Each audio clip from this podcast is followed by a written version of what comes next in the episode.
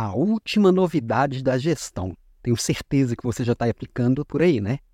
Não? Ainda não. Para, para, para, para, para, para tudo então. Vem comigo. Oi, é. bom dia. Não para, não.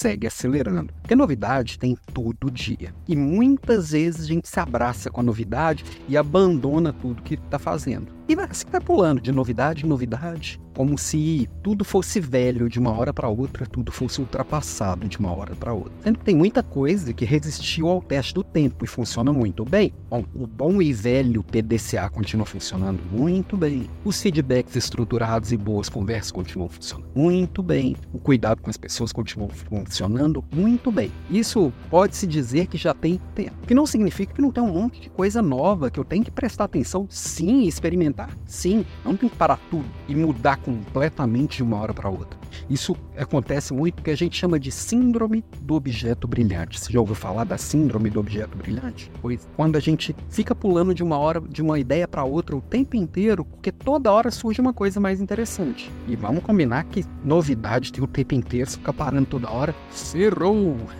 o ponto é você experimentar pequeno, tentar entender como que aquele conceito novo funciona. Mais importante, entender o princípio daquela. Quando você passa a entender o princípio, quais são os princípios por trás do PDCA? Quais são os princípios atrás de um bom feedback? A hora que você entende o princípio por trás de cada uma das técnicas que você usa, dos métodos que você usa para construir processo, para gerenciar o dia a dia, para conduzir uma reunião, cada método tem princípios. E geralmente a novidade que vem, vem com princípios já conhecidos. Junta princípio de um com princípio de outro. Ninguém vai criar uma coisa nova assim, de repente amanheci iluminado e criei uma coisa do zero. Não, as pessoas combinam ideias. Isso é inovar. A maior parte das inovações é de combinar ideias. E a partir da hora que você entende, você experimenta pequeno, você verifica se realmente isso vai te dar um salto de, de, de performance, um salto de qualidade, um salto de produtividade, e aí você pode ampliando a aplicação. Mas quando você entende os princípios, você sempre vai ser o primeiro a aplicar, vai ser sempre o primeiro a entender. Então, sempre tenta entender, experimentar,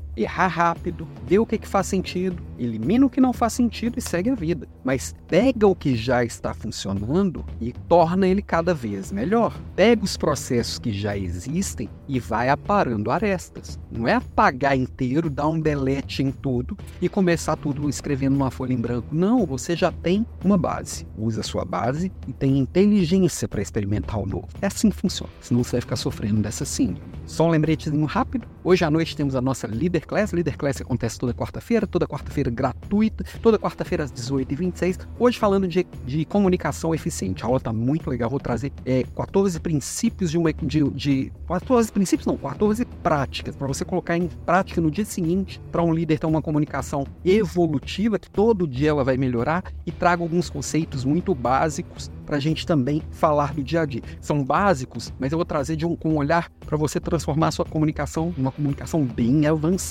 Uma hora de aula parece que não cabe, mas cabe sim. Vem hoje à noite e a gente conversa. Beijo para você e até mais tarde.